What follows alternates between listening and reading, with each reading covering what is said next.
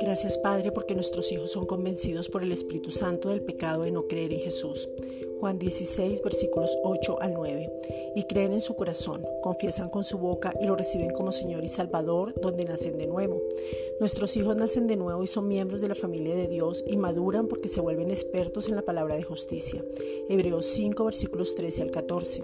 Y manifiestan tu gloria, hablan con denuedo, cumplen todo propósito en esta vida.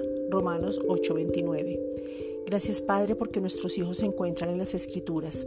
Al hallarse entienden la capacidad que tienen y para qué han sido ungidos. Lucas 4 versículos 18 al 19. Ellos hablarán y tú llenarás su boca. No van a poder parar porque va a arder fuego en sus huesos, donde no pueden callar. Jeremías 29.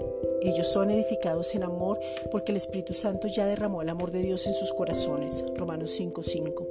La verdadera libertad en Cristo Jesús es manifestada en sus vidas. Juan 8:32.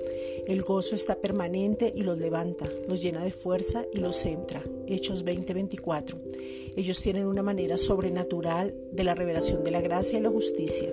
Segunda de Corintios 5:21. Se cuidan ellos mismos y de la doctrina.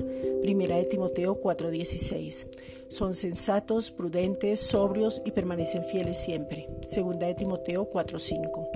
Gracias Padre porque nos has permitido ser la expresión de tu amor sobre nuestros hijos y aunque en el proceso hemos perdido el enfoque muchas veces, tú nos enseñas para eso, para ser buenos padres amorosos, donde podemos reflejar tu amor, enseñar de acuerdo a tu palabra y glorificar tu nombre siendo agradecidos.